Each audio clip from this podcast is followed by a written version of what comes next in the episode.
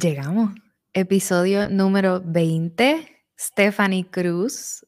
¿Dónde estás? ¿Cómo estás? ¿Qué hora es? ¿En dónde estás?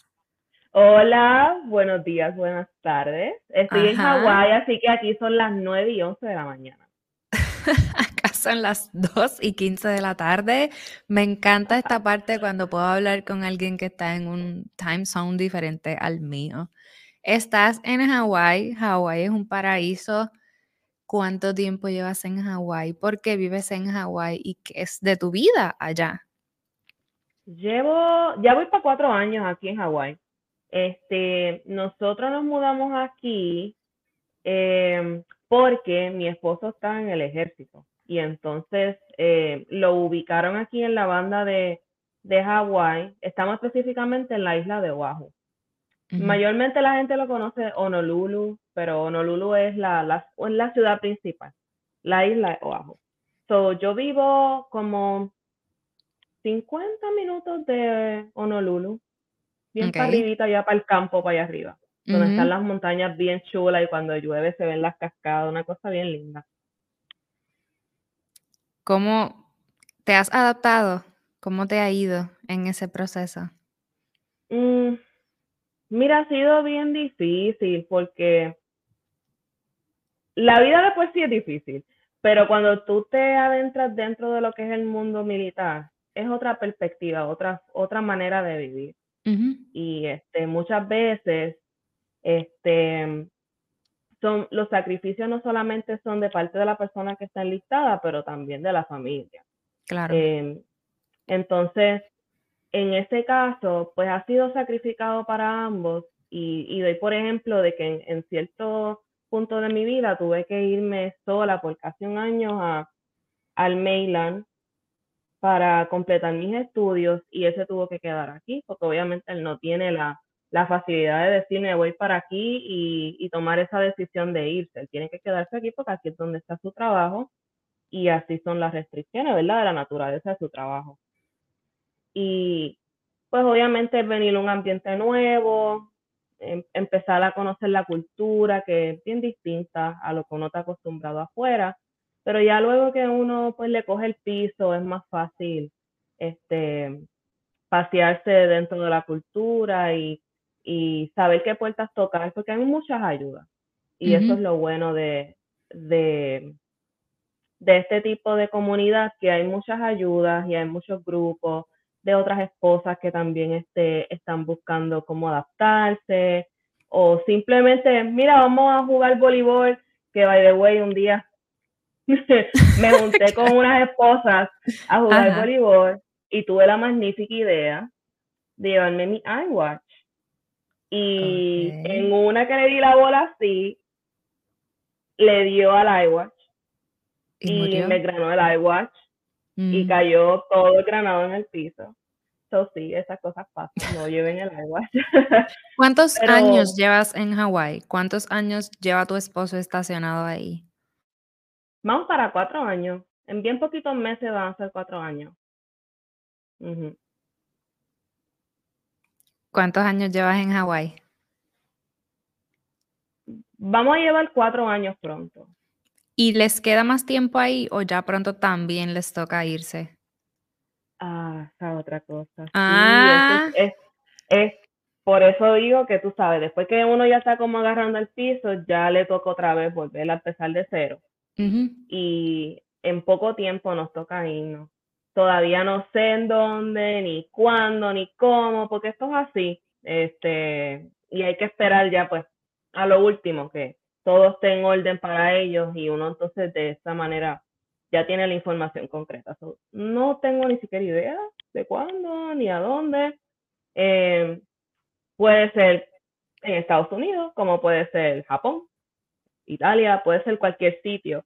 Este, después que hay una banda, puede ser cualquier lugar del mundo, así que no sé. No sé si vamos a estar más cerquita de Puerto Rico o si vamos a seguir más para atrás. Vamos a ver qué nos depara. ¿A dónde quisiera ir el ir a donde quisieras tú ir. Como que cómo tienen las opiniones Mm. compartidas o están los dos cruzando dedos para irse a algún lugar o maybe si quieren tocar Europa. Mira, just for the sake of it, yo me iría a Europa porque qué mejor oportunidad que verla, vivir en un sitio que tú, tú sabes que quizás de otra manera no, no lo podrías hacer porque económicamente es, es un reto. Pero la verdad es que es- estamos tan y tan lejos de la familia y los años van pasando porque dentro de- del ejército eh, llevamos poco tiempo, pero en Estados Unidos ya vamos para 10 años. El tiempo sigue corriendo y las pocas veces que tú llegas a tu casa, que puedes ir, sacar ese tiempito o, el dinero para visitar tu país, tú ves cómo todo ha cambiado, cómo tu familia se ha ido deteriorando, cómo los sobrinos ya no son ese bebé que tuviste cuando te fuiste. Y eso siempre, siempre está ahí, por más que los años pasen, siempre está esa nostalgia y e- esa pequeña tristeza de, de que no sabes si vas a volver y que estás por acá y es cierto que aprendes a ser feliz estando fuera de tu país y lejos de tu gente, pero siempre está ese deseo, ese anhelo de estar cerca. Y entonces, en ese sentido, pues, si uno pudiese estar cerca de la isla, yo creo que en cierto punto sería un sueño cumplido. Ahora, si no se da, pues tampoco va a ser algo que no vamos a, a valorar y, ni disfrutar. Este, so, yo creo que la mejor respuesta sería lo que venga. So, estamos Creo que también esa es la mejor a lo que venga. Exacto, esa sería la mejor actitud. Go with the flow y pues a donde sea que nos toque nos vamos y comenzamos otra vez. Y buscar lo bueno. Porque fíjate, algo que se me hizo bien difícil cuando yo empecé a vivir aquí, irónicamente, a mí no me gusta vivir aquí. ¿Ok? Este, esto es un paraíso y, y es todo lo que, ¿verdad? La gente conoce, pero cuando ya uno pasa esos primeros meses de cuando uno está viviendo en un, en un lugar nuevo, que uno está explorando y, y uno quiere conocerlo todo, pues al principio tú te sientes como un turista y todo está bien chévere porque estás disfrutando de todo lo nuevo que estás conociendo, pero ya después que pasa ese tiempo, que empiezas tú a settle down, a caer en una rutina, ya es diferente, por lo menos en mi experiencia, me di cuenta que no me gustaba vivir aquí, que ya después de esa etapa de ser turista, pues ya no, no encontraba como el regocijo de vivir aquí. ¿Y qué Um, es exactamente eso que no, que no acaba de hacerte clic? mira, yo creo que es, yo creo que es la soledad, si lo puedo decir de esa manera, porque estamos tan y tan lejos que uno no puede decir, ay, voy para casa, voy a sacar un pasaje y voy para allá en Navidad. Este, porque aunque uno tenga el dinero, que entiéndase bien, es bien costoso el pasaje, eso es, eso está fuera de discusión, porque estamos súper lejos. Pero es casi un día completo, son de 20 a 21 horas de viaje. Entonces, el poco tiempo que tú puedas ir, como quiera, no te da para, para ver tanta gente y, y sentirte en casa de nuevo y recargar todas las energías que tú necesites. Y yo creo que ese sentido de, de, de que no puedo tener acceso a mi familia cuando yo quiera, mm, no, me, no me deja que me que cree raíces tan profundas aquí. Pero a la misma vez, pues, en estos últimos meses, ya que sé que me, me toca irme pronto, pues he estado tratando de hacer el ejercicio, mira, de vamos a valorar el tiempo que tenemos aquí.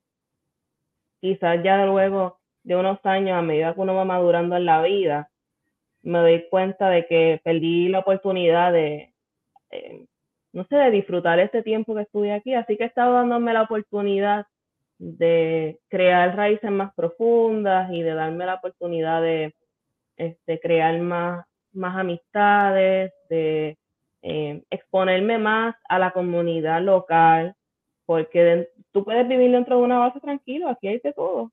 Supermercado, aquí hay gasolinera, tú no tienes que salir mucho.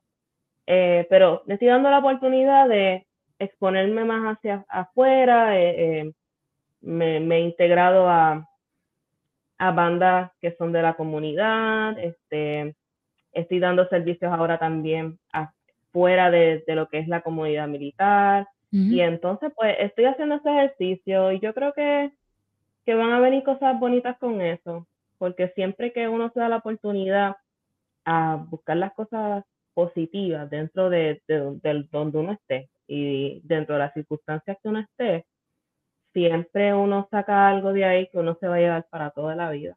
Así que, aunque no me guste vivir aquí, pero estoy aprendiendo a que me guste lo positivo de aquí. No sé si eso hace sentido, pero hace sentido totalmente.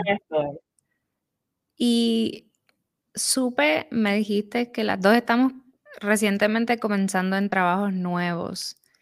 Sé, háblame de, de, a qué te dedicas allá, porque también es muy interesante y quizás difícil y retante el hecho de que como no puedes crear raíces porque pronto te vas, yo sí he, um, leído y visto historias de otras esposas militares, en este caso tú eres musicoterapeuta y músico, eh, que de repente cada vez que van a un lugar nuevo comienzan como una carrera nueva, como que, ok, vivo en este estado, pues trabajo en una tienda, vivo en este estado, pues no trabajo en ningún lugar, vivo en este estado, me voy a trabajar a la escuela del nene, eh, vivo en este estado y ahora soy asistente dental y como que van cambiando sus intereses de acuerdo al lugar en donde vivan.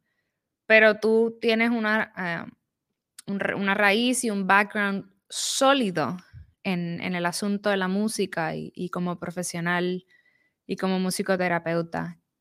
¿Qué estás haciendo o qué has podido lograr profesionalmente en Hawái? Mira, eso que tú estás preguntando, wow, gracias por preguntar eso, porque eso es parte, eso es algo que cuando tú entras dentro de la vida militar, tú no sabes que va a ser así. Y eso que tú dijiste eh, sigue, eh, sigue en sintonía con lo que yo estaba comentando de que no me gusta vivir aquí y de crear raíces, porque en parte esa es la situación, ya cuando tú estás aprendiendo, a, asimilando el lugar donde tú estás y creando esas raíces, ya te toca irte de nuevo. Así que eso es un loop constantemente eh, tratando de echar raíces en algún lugar y de sentir que perteneces a ese lugar. Pero contestando tu pregunta, mira, es un reto porque aquí por lo menos he tenido que diversificar. Em, y yo creo que para muchas es así. Muchas personas que son este, esposas militares o, vamos a decir, parejas militares en general.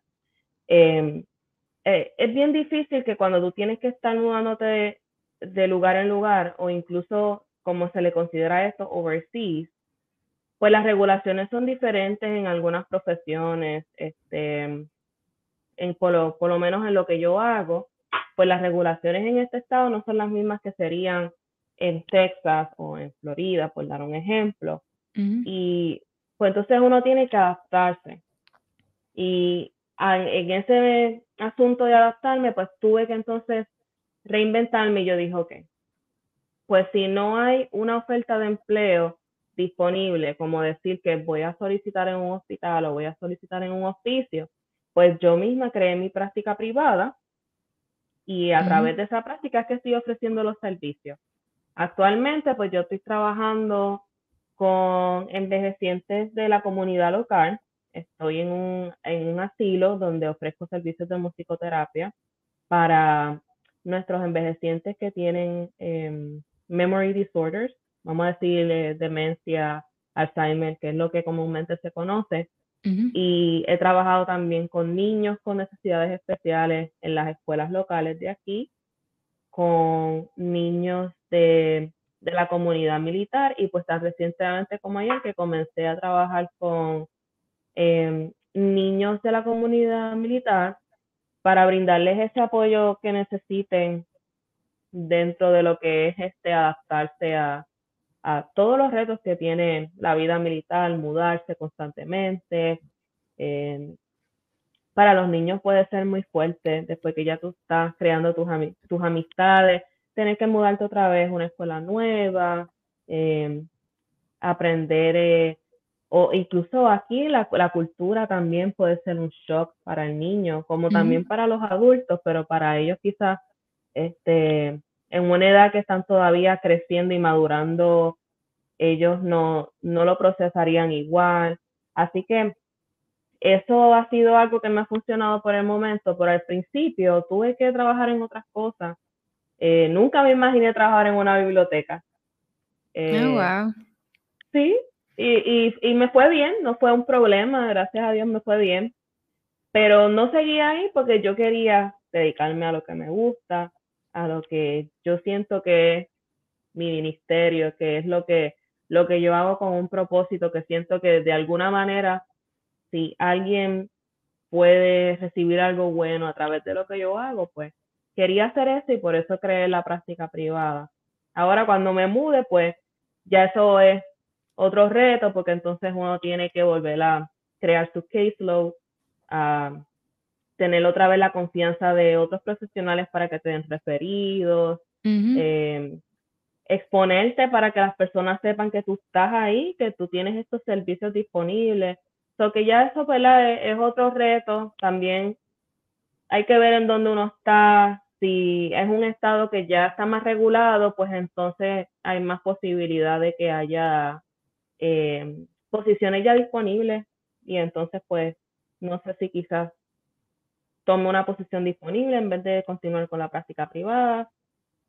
Pero por el momento, pues eso es lo que me está funcionando. Que en este caso, depende de a dónde vayas, vas a saber si vas a poder tener un trabajo de 8 a 5 o vas entonces que o vas a tener que entonces continuar como entrepreneur y tener tu propia práctica y ser, hacer tu, tú es que lo tienes, que lo he visto, tienes tus redes sociales, tienes tu página de internet, Tienes todo lo que necesitas y yo sé, yo solo tengo un podcast y en mi podcast yo hago lo que yo quiero. No tengo que seguir regulaciones y no me tengo que preocupar por vender un producto, porque dentro de todo, tú ofreces un servicio maravilloso y de la manera en que lo haces, con un enfoque sabiendo que es tu ministerio, pues es un, tiene como mucho peso y tiene un propósito gigantesco. Así que son yo me imagino que son demasiadas bases que tienes que tocar para poder tenerlo todo y obviamente de acuerdo a las regulaciones del estado. Entiendo entonces que en Hawái no, no hay mucho auge, conocimiento, experiencia o expertise con el asunto de los musicoterapeutas como profesionales de la salud. Sí, lamentablemente todavía Hawái está en ese proceso de, vamos a decir, de ¿verdad? De recibir la educación acerca de cuán importante es lo que nosotros hacemos y, el valor que tiene, para entonces de esa manera ellos generar confianza y crear las legislaciones que necesitamos para que esto pues sea más regulado. Pero sí tenemos un, un grupo de musicoterapeutas bien lindo aquí, súper lindo. Habemos como 15 entre todas las islas. Y sí te puedo decir que desde que yo llegué aquí, Ah, eso fue brazos abiertos todo el tiempo. Y eh, gente bien humilde, no, no, no reparan en compartirte sus ideas, mira, en esta intervención me funciona esto o en esto yo lo hago de esta manera y no hay ese recelo por lo que por lo que tienen, sino ese deseo de que mira, entre todos vamos a seguir eh, haciéndonos fuertes, vamos a seguir uniéndonos para que eventualmente esto se convierta en ese sueño realidad de que aquí nosotros tengamos un empleo digno, una, unas legislaciones que nos protejan, que tengamos nuestros beneficios y que eventualmente podamos impactar toda la comunidad, no solamente pequeños grupos a través de las islas, pero que todo el mundo tenga acceso a esto. ¿Y son esos otros musicoterapeutas personas como tú que llegaron hasta Hawái o son ah, personas que fueron nacidas y criadas ahí que salieron de Hawái para estudiar y luego regresaron? ¿Cómo es, ¿Cuál es el background de esos otros profesionales que comparten la misma profesión contigo? Mira, yo creo que la mayoría han sido personas locales que salieron a estudiar y regresaron, pero hay unos cuantos que ha sido que ellos estudiaron en Estados Unidos, no son nacidos y criados aquí en Hawái, pero tenían ese anhelo de vivir en, en esta parte del mundo y decidieron venir aquí y les ha ido bien, llevan ya años, sí.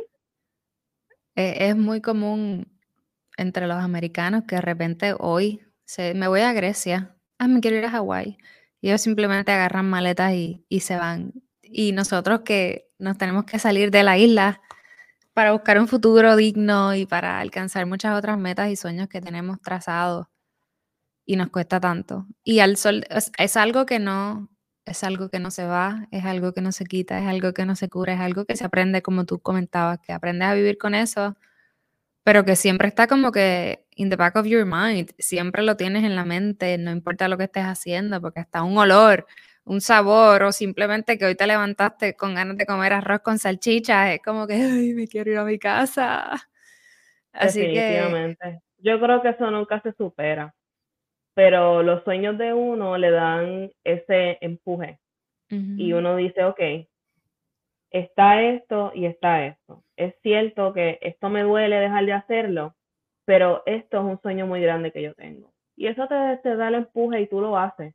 Indiscutiblemente todas las heridas que tú logres en el camino. Y siguiendo esa línea, puedo dar ejemplo de que hace unos años atrás yo no sé, yo ni siquiera sé cómo nació eso en mí, tú sabes, pero uno encuentra fuerza dentro de uno que uno no conoce. Y hace años atrás, yo tomé la decisión de irme sola a Estados Unidos para hacer mis estudios de maestría. En un momento en donde para mí emocionalmente fue bien fuerte, porque estaba yo eh, reciente dentro de lo que fue el fallecimiento de mi mamá.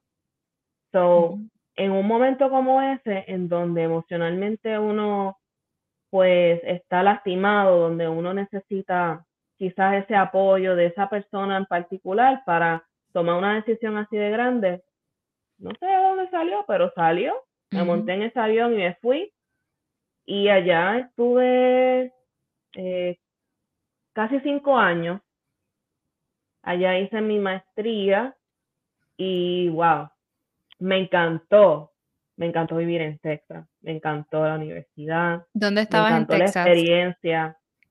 Estaba en el área de lo que le dicen Dallas Forward.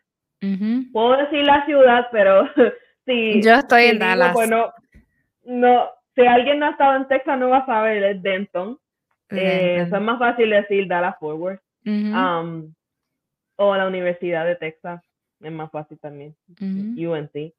Eh, So, nada, yo estaba en esa área y, wow, qué muchas cosas pasé estando por allá. Qué muchas cosas aprendí y qué mucho crecí. Eso sí que, que como dicen por ahí, lo bien bailado nadie te lo quita. ¿Tu mamá sabía que, que tú tenías como meta ir a hacer estudios en Texas o a irte de Puerto Rico? ¿Pudiste compartir eso con ella? Mira, no sé si específicamente ella sabía que yo quería ir a Texas a estudiar, pero porque la verdad no recuerdo.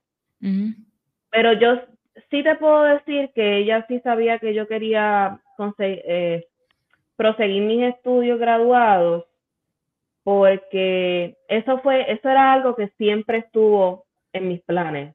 Y es bien interesante porque desde pequeñita, ella siempre me, me mantuvo con esta idea de que cuando te toque estudiar, estudias un doctorado si tú puedes, siempre sé independiente, desarrollate como una persona eh, totalmente profesional, de una persona que se pueda defender con lo que con lo que venga, porque tú no sabes los golpes que te va a dar la vida y tú tienes que, que defenderte. Y si no te va bien en esto, tírate por este otro lado. So, siempre estuve escuchando eso y siempre tuve esa motivación de ella de, mira, estudia, estudia, no dependan de nadie, siempre busca cómo salir hacia adelante sola, que, que tú siempre tengas cómo resolverte. Y por alguna razón, no sé, ¿verdad? Ella, ella sabrá, allá que está con papá de ella sabrá, ¿verdad? Porque puse esa semilla en mi corazón, pero germinó y siempre eso estuvo desde que yo entré al bachillerato. Ese primer semestre yo dije, esto no para aquí, esto va a seguir. Ahora, que cambiaron los intereses entre medio en, en, dónde iba a dirigir esa visión profesional, pues eso, eso es otra cosa, porque yo originalmente yo quería continuar dentro del campo de la educación. Y ciertamente es que en Puerto Rico para ese entonces no, no se oía eso de la musicoterapia. Y pues yo no, no sabía que eso existía, ni sabía lo que era. Ya luego que que aprendí de eso, pues lo que hice fue, estuve un año dando clases este, en un colegio privado y ya pues estando en ese año, pues tuve la oportunidad de trabajar con todo esto de que si los ensayos y solicitudes de universidades, que eso puede ser un poquito tedioso.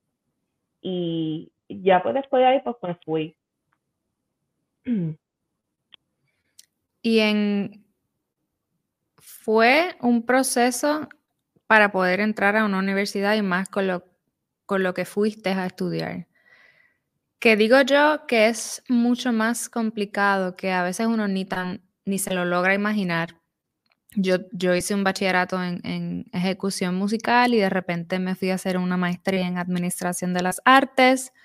Uno no está acostumbrado a la lectura, a la cultura, y yo no me fui del país.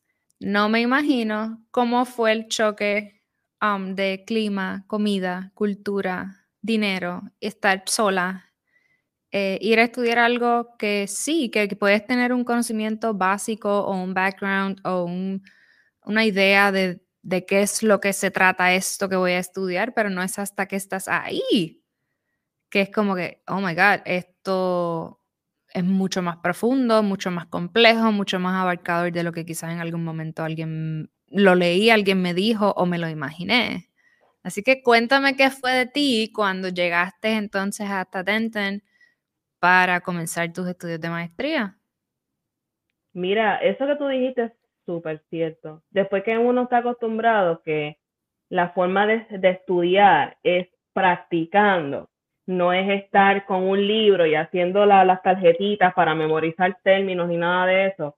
Fue bien difícil al principio eso estar en una maestría en donde eh, es completamente diferente porque sí está el aspecto musical, pero ya a nivel graduado ellos asumen pues que esa preparación musical y esa base ya está.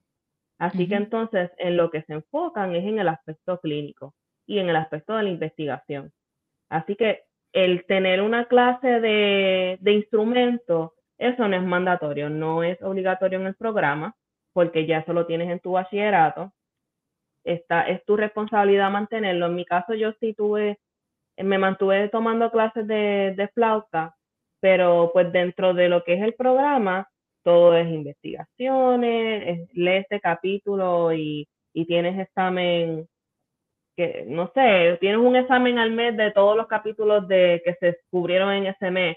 Y fue bien difícil para mí encontrar una manera de concentrarme, de, de hacer una, rutina de estudios que yo pudiera salir a flote. So, al principio sí te admito que esto fue un poquito difícil para mí. ¿Y qué tal, qué tal esto de que tienes que poder tocar percusión, guitarra, piano, cantar, bailar, eh, impactar a tu paciente, eh, tocar, estudiar, leer, taca, taca, taca, hacer una investigación? Porque volvemos a lo mismo, no es lo mismo eh, enseñar, ser un educador, un mentor, que tratar y estar en contacto con pacientes? Ay, lo que, lo que te puedo decir es acostumbrarte, ya, ya después de que tú lo haces por, por, por un tiempo, ya eso viene solo.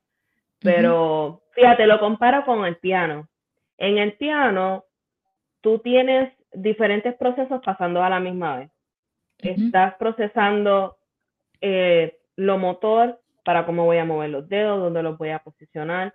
Estás procesando lo que estás leyendo, lo estás interpretando en diferentes claves.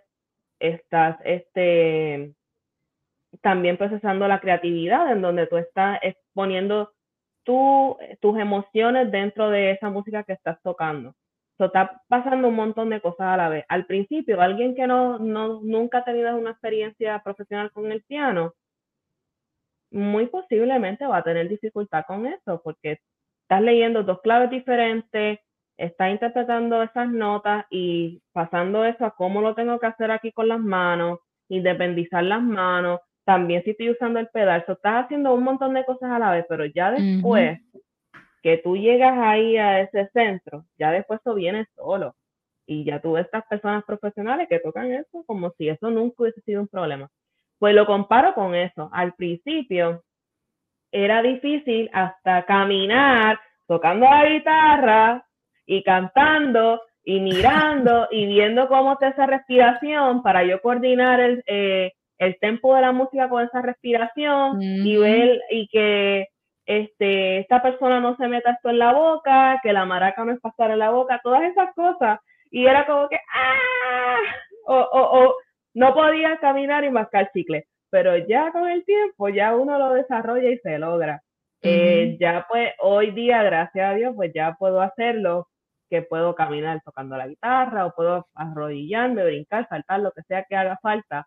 Eh, pero para llegar ahí, tuve que pasar por muchas pruebas, porque dentro del programa, la, la manera en que se está diseñado, fíjate, es interesante porque tú tienes que, considerando que no todo el mundo toca la guitarra cuando entra al programa, pues tú tienes que tomar clases de guitarra, clases de piano. sí. Yo fui horrible, o sea, en el bachillerato para mí fue requerido dos años de piano. Jamás me fue bien. Y yo, o sea, yo no me considero una virtuosa ni una como nerd.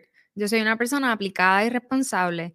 Y yo te juro que yo con todas mis ganas y mi fuerza y mi voluntad practicaba y daba igual si practicaba cinco minutos o cuatro horas, nunca me salía, o sea, no me salió. Es como hay gente que no puede bailar salsa, no importa lo que pase, por más clases que cojan y por más videos que vean, saben para dónde es pero no, no lo pueden, con su cuerpo no lo pueden ejecutar. Así que mi admiración para los musicoterapeutas y para ti, que puedes, ah. como tú dices, parar, brincar, saltar, bailar, dar la vueltita y sin dejar de tocar y perder el beat de lo que está pasando. Sí, ah, está brutal. Pero tú sabes que a pesar de que uno tiene que pasar por todo eso, vale la pena. Claro, porque es una profesión tan linda. Y yo he visto yo le digo milagro, porque de verdad que son cosas que yo digo, yo no estoy haciendo nada, yo solamente estoy facilitando la experiencia, estoy ahí proveyendo el, apoyo, estoy presente y están pasando estas cosas, yo no estoy metiendo las manitas aquí, yo no estoy haciendo nada. A través de la música solamente se está creando todo eso en la mentecita y está creando unas cosas bien lindas en, en esa persona. He visto cómo eh, pacientes que están en, estado, lo que se le dice estado letárgico, que ya pues em, en ese estado pues e, es, más frágil, no, muchas veces pues ya no hay comunicación, no, no abren los ojos, eh, la respiración es más trabajada. he visto como personas que están en un estado como tal, de momento abren los ojos y empiezan a cantar. Y tú dices, ¿qué pasó ahí? pero algo, algo hizo la música que levantó ese espíritu, conectó esa mentecita y, le despertó de, y quizás tú le hiciste el día con eso nada más. y, y al final del día tú dices, mira, lo que yo hago es para el bienestar de los demás, es para promover una mejor calidad de vida, entonces vale la pena. Aunque yo tenga que brincar, saltar, dar la vuelta y tocar guitarra, para sentar, está bien chévere, a mí me encanta. Y este, siempre que miro para atrás, yo digo, fíjate, a pesar de que tuve un montón de trasnochadas, de que lloré un montón, porque a veces, a veces yo decía, Dios mío, yo, o sea, como que sentía que no podía seguir estudiando, porque la maestría mía fue de cinco años. Mm. Fue bien larga. ¿La maestría toma ese tiempo o por X y Y te tomó a ti ese tiempo? Pues dicen que dura tres años. Yo puedo decir mi experiencia quizá un 10% de la gente lo hace en tres años. So, es bien larga, es bien larga. Es que eh, requiere mucho entrenamiento. Eh, nosotros no solamente tomamos las clases, pero cada semestre hay que hacer prácticas. Y eventualmente, ya después que uno termina todo lo que, lo que son los cursos, se hace un internado. Y en ese internado tú estás, eh, dependiendo cuántas horas te den, si estás como yo hice, que estuve el día entero full time, pues yo estuve siete meses full time dando servicios en un hospicio en Florida. Que me que, que, ah, que. Conectando los puntos que no queremos que se queden fuera. Tú sales de Puerto Rico, vas a Texas, estás un tiempo en Texas, vas a Hawái, estás en Hawái y te tienes que regresar a Florida para poder completar este, um, estos siete meses que estuviste trabajando full time. Así que la vida te ha dado todas las vueltas, querida. Todas las vueltas te ha ah, dado. Sí, sí, sí, sí. Eh, ay, Dios mío. Mira, yo estando en Texas, eh, pues resulta que el... Ok, vamos a organizarme. Ok. Pues nada, estando en Texas, ahí fue cuando mi esposo se enlistó. ¿Qué pasa? Que él se tuvo que ir antes. Él primero estuvo en California, entonces después se mudó para acá, a Hawái. Y en ese tiempo yo estaba en Texas. Solo lo que yo hice fue tomar todo lo que yo pudiese tomar presencial en ese tiempo que yo estuve ahí. Que eso para mí eso fue una loquera. Dios mío, yo no sé cómo sobrevivir. que yo no podía ni dormir, el estrés era demasiado porque estaba tomando un montón de clases y a la misma vez mudando la casa sola porque él ya no estaba allá. Y estábamos en eh, las cosas del segundo piso bajando. Eso fue un estrés horrible. Y pues ya después de ahí, cuando por fin terminé todo, me vine a Florida, a, a, a Hawái. Estuve aquí unos meses y entonces después me fui a Florida sola, se quedó acá y estuve allá siete meses en el área de Fort Lauderdale, pero trabajaba en un oficio en Miami. ¿Y es, tenías que um, drive, guiar mucha distancia? Sí, yo parecía un troll todo el tiempo. ah, Le ponemos a esto. Ah, cuéntame. algo, mira, ah, Dios mío, déjame ver si tengo. ¿Aquí no se pueden compartir fotos? Bueno, yo la busco en el eh, celular, si la encuentro. Exacto, ajá.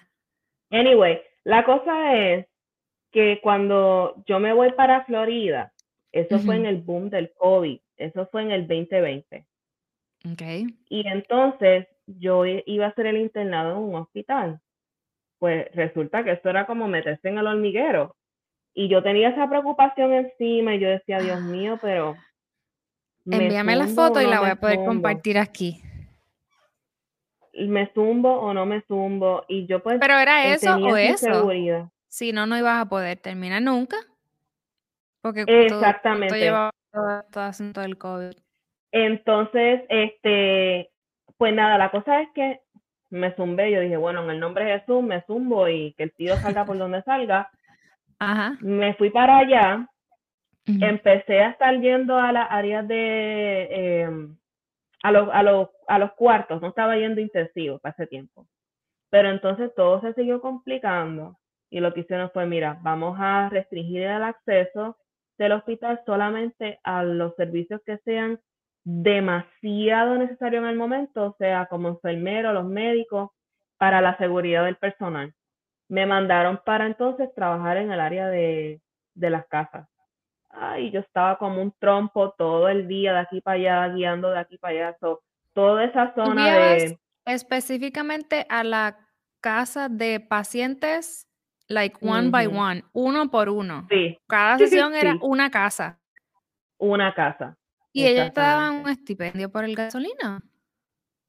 Sí, gracias a Dios. Sí, sí. Sí, porque si yo no me imagino. Es que, anyways, ahora mismo yo estoy guiando eh, mi nuevo trabajo queda a 30 minutos de mi casa, de mi apartamento, y, pero nunca nada, nunca es igual. O sea, el asunto de la gente se queja mucho en Puerto Rico y si las calles allá están destruidas y hay tapón o como congestión vehicular.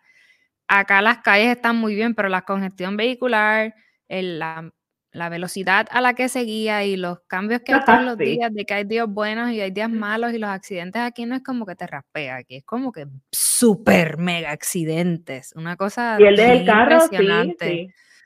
Entonces, guiar es un estresor que yo no puedo describir. A mí no me gusta guiar y en las mañanas yo voy como que tengo que llegar. Y cada vez que se va poniendo ese mapita más rojo, más rojo, más rojo, yo no, yo no, yo tengo que respirar y darme mi propia terapia en el carro y pongo la música bien alto para tratar de bajar y calmar mis emociones, porque si no me salgo por el cristal, me salgo por la ventana. Y no, o sea que guiar media hora en la mañana y en la tarde guío una hora para regresar por la cuestión del tapón, yo no me imagino tú, como tú, como tú dices, estabas guiando más que un cartero, de casa en casa, de casa en casa, en un eh, espacio geográfico amplio, porque no es como que en esta urbanización o en este pueblito, no, tú vas a donde tengas que ir, en la ciudad. Sí. No, yo guío, por eso que tú dices, a hundred percent, ya. Sí, no, y en, ya, en esa zona seguía horrible. La gente, la gente que vive ahí me va a entender cuando yo digo que este, pocos accidentes pasan ahí. Porque obligados siempre, siempre, que, que es que es como una cosa horrible siempre va a haber gente que no pone los blinkers, no pone la señal y se pasan, allá usan mucho carro deportivo en esa zona, así que se pasan regateando en el expreso, es una cosa, sí, ese nivel de estrés que tú describes, I feel you, I'm here for you, de verdad, literalmente que te entiendo. Es duro. Sí, fue bien difícil eso, y los tapones, y entonces a mí me baja el azúcar, así que a veces se me hacía bien difícil eh, mantener un control de, de, de mis rutinas de comer, porque entonces estaba tanto tiempo en el tapón que llegaba muy tarde y cuando tú estás parqueado ahí en el tapón no puedes ni siquiera bajarte con fast food. So, eso era un, un lío ahí, pero I, I figured it out. Um, pero valió la pena porque tuve una experiencia tan linda y ahí fue que descubrí, fíjate, reafirmé que lo que estudié de verdad me apasiona y que y que esa es mi población favorita. Me encanta trabajar con personas de la tercera edad, me encanta trabajar en la en el área del final de la vida, porque aunque muchas personas dicen, "Ay, pero es que es bien triste." Ay, pero ¿y cómo tú haces que tú ves que la persona pues va a morir y qué sé yo? Fíjate, precisamente por eso que es especial, porque em, en ese momento con lo del COVID, mucha gente estaba muriendo sola, la familia no podía entrar y, no era ahí nada más, en todo el mundo, tú sabes, eso fue algo bien difícil para el mundo entero y el tú poder acompañar a esa persona en un momento de fragilidad, porque no importa quién haya sido tú, a la hora de ese momento todos somos iguales de frágiles y todos eh, necesitamos esa empatía, ese apoyo y esa humanidad. ese privilegio de haber estado ahí con esas personas para mí significó mucho. Y yo, yo reflexionaba en, mi, en, mí misma de que, mira, si en un futuro yo estoy en una posición como esta, yo también quiero que alguien esté ahí Claro, y que me muestre ese poquito de misericordia en lo último que me quede, porque la vida es bien dura. Y si por lo menos al final tú te puedes ir disfrutando de un poco de empatía, de misericordia, de, de amor, de, que te vean como lo que tú eres, una persona que tiene, que tiene un, un valor, que no eres alguien, alguien más y que no tienes nadie, nadie ve valor en ti, sino que si tú no lo sentiste en tu vida, por lo menos al final tuviste esa oportunidad, pues eso vale la pena. Y me encantó y, y I can wait para trabajar otra vez ahí. Eh, aquí pues no se me ha dado la oportunidad, pero eso sería una, una meta bien grande para mí, un sueño que, que estoy loca que se me cumpla, trabajar otra vez en ese escenario. ¿Y pudiste tú compartir ese tiempo con tu mamá antes de que se te fuera? Em, preguntas dentro de, lo que yo hago. E, dentro de lo que tú haces y, particularmente, porque en este caso tú estás visitando a los envejecientes y, y, compartiendo de tu profesión, de tu música, de tu arte, mientras ellos están ahí. Y obviamente sé que esto es un expertise que, agregaste a tu maleta después, pero tú pudiste compartir como, como hija con tu mamá en sus últimos días.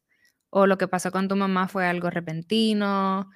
Lo digo porque yo, yo creo o pudiera pensar que hay una conexión mucho más profunda de por qué quizás tu población favorita es la tercera edad. Y no la tercera edad por literalmente la edad que ellos tengan, sino por el proceso de que están, como tú dices, ya están en su última etapa. Ajá. pues yo creo, quizás sí lo llegué a compartir, pero ni yo misma sabía que era eso lo que estaba pasando. Porque sí, este, nunca me permitieron eh, llevar mi instrumento a la sala de intensivo. Eh, la preocupación de ellos era, ¿verdad?, cómo eso iba a impactar a, los demás pacientes en los cuartos que estaban en los lados. Entonces, nunca tuve esa oportunidad, pero sí me dejaron llevar un radio. y lo otro era pues que yo sí entonces pues le cantaba. Y sí puedo dar fe de que esas experiencias para ella significaron mucho, particularmente cuando le cantaba.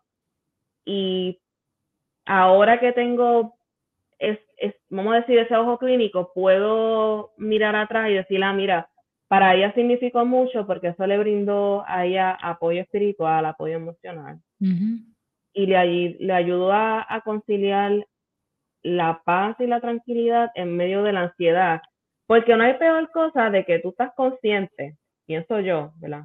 Nunca he estado en esa posición, pero pienso yo que no hay peor cosa que tú estás consciente de lo que te está pasando.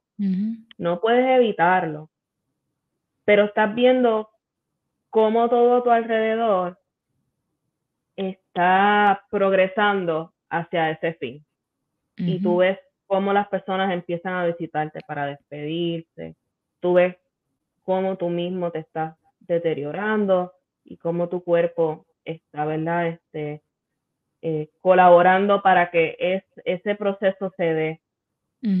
yo creo que en esos momentos en que yo le compartía las canciones que ella, yo sé que le gustaban mucho o, o que le, le ponía música en específico en el radio, yo creo que de esa manera, pues, sin yo saberlo, estuve compartiendo con ella lo que tiempo después se iba a convertir en, en mi vocación. Porque en tu vocación. Para mí, sí, para mí es más allá de la pasión, es una vocación. Yo como que, yo digo, esto es lo mío y esto es lo que es. Y de tu ministerio, como lo describe, o sea, va mucho más allá, no es solo ir y, generar un ingreso por hacer eso. Ay, no, es muy lindo, es muy lindo, hay que sacarle provecho. sé que dentro de todo el proceso de tus estudios hubo uno que otro papelón por ahí, bien jugosito, que quiero que me lo cuente. ¿Te dio pulmonía? Hay un asunto, una historia de un pavo que yo me quiero enterar. Ay, Dios mío, ese del pavo te lo voy a contar primero. no, quiero que ah, te olvides de compartir el asunto de los food pantries, que es algo que no sé honestamente, cómo funciona en Puerto Rico o si existe, pero que acá en Estados Unidos es algo que, le cambia la vida a la gente y que literalmente sin eso, si no existiera eso, la gente no comía. Qué bueno que has traído esa colación porque de verdad que muchas personas se pueden beneficiar de eso y no quiero que eso se quede afuera. Este, mira, cuando yo estaba eh, estudiando en Texas, pues para mí económicamente fue bien cuesta arriba. Yo no tenía, este, en ese primer semestre yo no tenía una fuente de ingresos. Yo estaba viviendo de lo que me estaba llegando de, ay, ¿cómo se le dicen? Del desempleo, por, como yo acababa de dejar el, empleo que yo tenía de la escuela y todo eso, pues me estaban dando desempleo y tenía también este unos ahorros. Con eso fue que yo pude sobrevivir, pero ya ya acabándose, eh, ya llegando al final del semestre, me di cuenta que el dinero ya se me estaba acabando. So, lo que hice fue que encontré un trabajo de asistente de maestra, pero yo no tenía carro. ¿Qué pasa? Final de semestre, ya estamos cerca del invierno. Y yo parándome en las guaguas, esperando a que llegara la guagua para ir a la escuela y regresar a la escuela. Y de ahí ir a, la universidad y, y, después al hospedaje, todas esas cosas. Me dio una pulmonía brutal porque tampoco tenía em, un coat que me pudiera aguantar bien del frío. Yo lo que usaba eran como esos jackets que uno se pone para ir para el cine o algo así. Mm. Y pues me dio una pulmonía y una noche se me tranca el pecho y yo lo que hice fue, yo dije, Dios mío, no me digas que yo me vine a este país a morirme sola.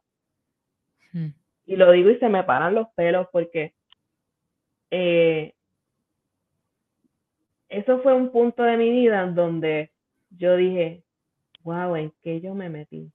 Y entonces yo dije, tengo dos opciones. O sigo para adelante o viro para atrás. Y cuando uno se pone en esa posición, uno dice, diantre, pues ya estoy aquí, esto es lo que yo quiero, pues ni modo, sigo para adelante. Pues seguí para adelante, gracias a Dios busqué la manera de, de buscar asistencia médica, ya después se lo resolví. Pero siguieron saliendo otros problemas y ahí fue que llegó, mira, por las dificultades económicas, el dinero después de pagar todas las deudas no me daba para poder hacer la compra. Y entonces ahí fue que descubrí, de, dependiendo el condado o incluso hasta las, algunas ciudades en específico, ellos tienen unos programas que ellos te dan compra todos los meses. Y hay otros que tienen este, lo que le dicen un food pantry, que es una alacena que tú puedes ir cuantas veces tú necesites, aunque algunas las regulan, algunas es una o dos veces al mes, y ellos te dan lo que tú necesites. Pues, no solamente es compra, también son productos de higiene y, y las universidades también tienen eso. Así que una vez yo descubrí eso, yo parecí un trolley también, porque si acá daban compra, en aquella iglesia caía yo. Si acá estaban dando compra, allá caía yo. Y así me pasaba todo el tiempo y te hacía que yo tenía mi compra del mes. Y en la universidad me pasaba yo allá con mi bolsita, entonces de ahí es que viene lo del pavo, porque eh, pues yo no tenía carro, ¿verdad? So, me compré una bicicleta tenía una canasta atrás y ahí era que yo echaba toda la potería y todas esas cosas del pantry. Pero hubo una vez que yo no tenía la bicicleta y resulta que tenía una clase que acababa a las 10 de la noche.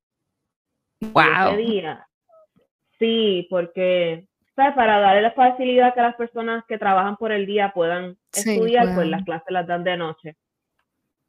La cosa es que yo tenía, tuve clases todo el día. Ya para ese entonces yo había conseguido trabajo en la universidad. Yo trabajaba de em, asistente de, profesor en el programa bilingüe. No era ni siquiera el de música, pero pues ahí gracias a Dios conseguí trabajo.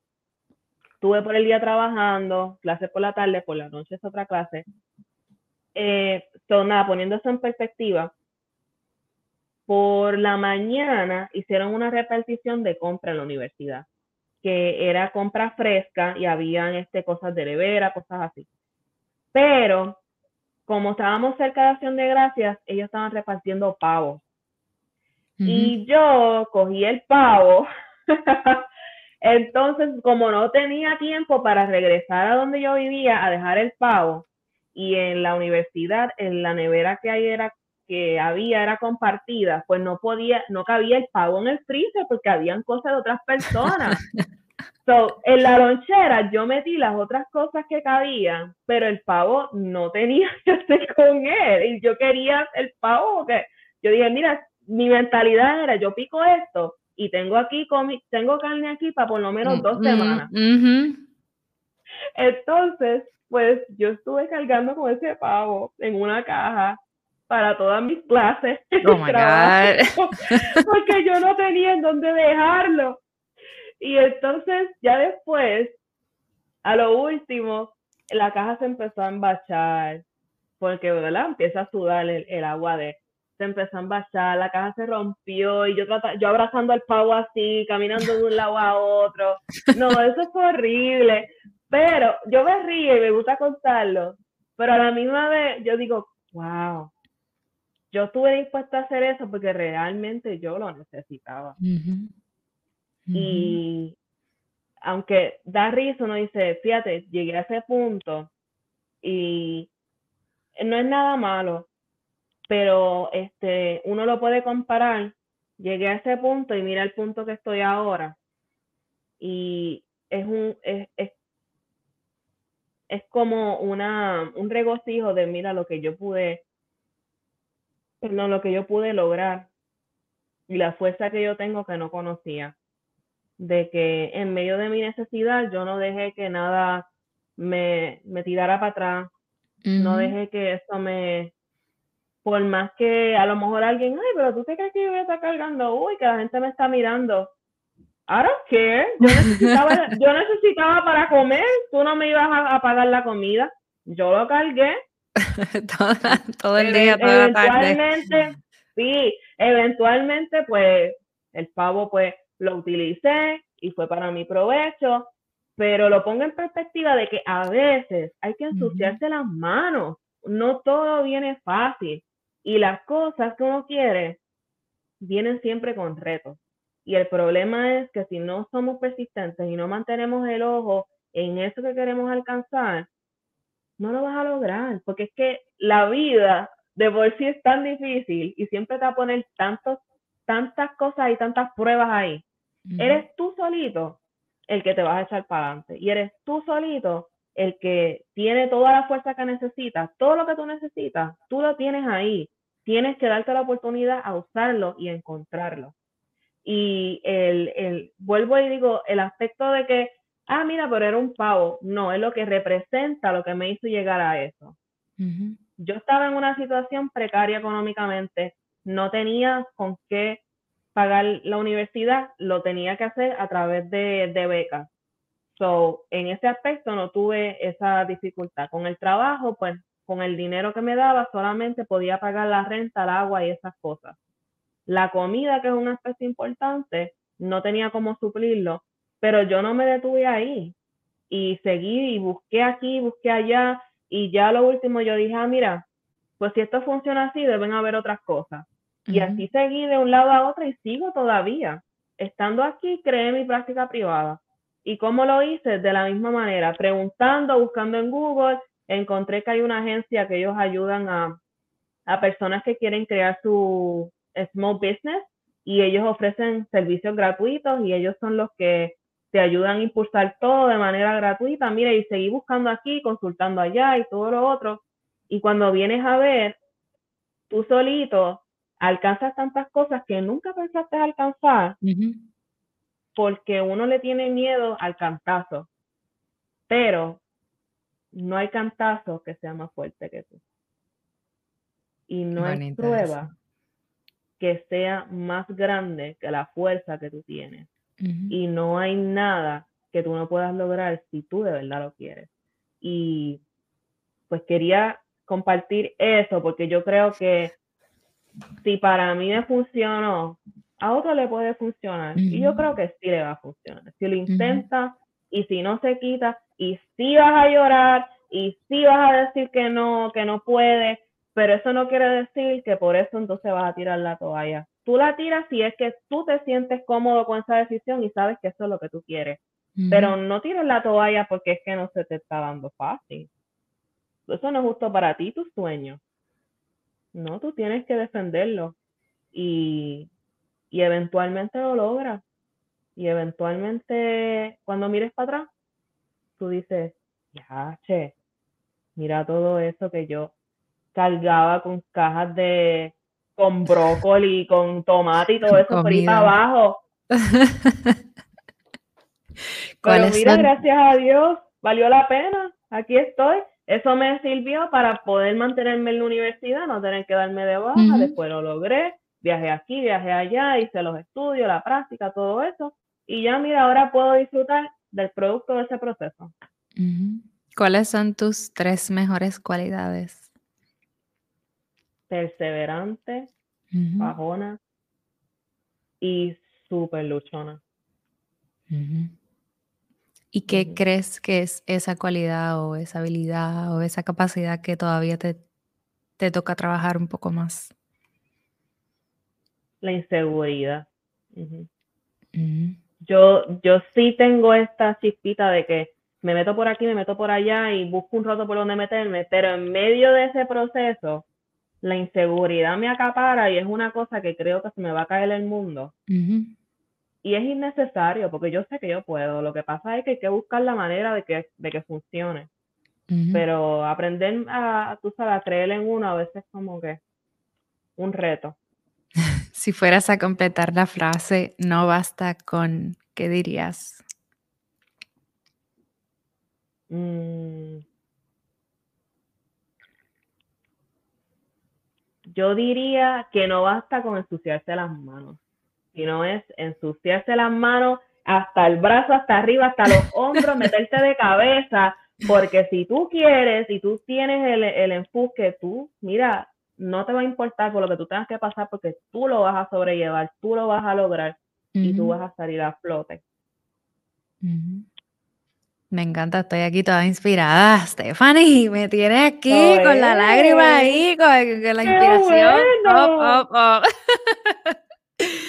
Llevamos ya una hora hablando aquí, así que quiero agradecerte por, por haber dicho que sí a esta invitación y por haber compartido todas estas experiencias y, y gotitas del saber y, y, contenido con amor, porque yo sí siento que, que tienes una historia hermosa que contar.